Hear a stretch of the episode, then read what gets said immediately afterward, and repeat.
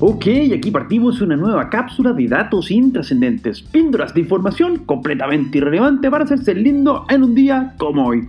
Y un 19 de septiembre, como cada año, se celebra el Día de las Glorias del Ejército de Chile, como una forma que tiene la nación de rendirle tributo a todos quienes han peleado en distintas batallas que ha enfrentado la nación a lo largo de su historia para mantener su independencia y su libertad.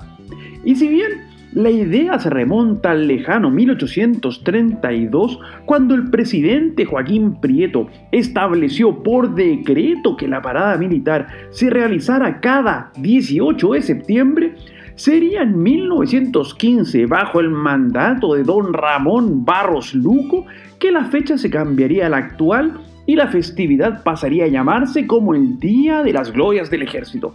¿Y por qué el 19 y no el 18? Bueno, porque si el 18 de septiembre se celebraba la independencia de Chile, se suponía que el 19 era el primer día que Chile era independiente gracias a su ejército, y por ello la conmemoración. Ahora bien, como sabemos, el 18 de septiembre no se celebra la independencia de Chile, sino la primera Junta Nacional de Gobierno, por lo que la lógica de don Ramón al parecer no fue muy bien pensada. Pero bueno, esa es otra historia.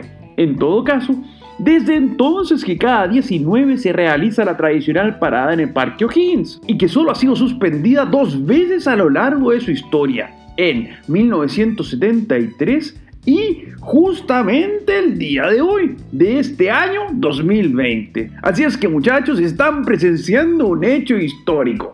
Soy Pancho Troncoso y les cuento que nos pueden seguir en Instagram en arroba conversaciones intrascendentes. Además, no olviden de suscribirse a este podcast si quieren más datos completamente inútiles para cada día. Será hasta mañana con más datos intrascendentes.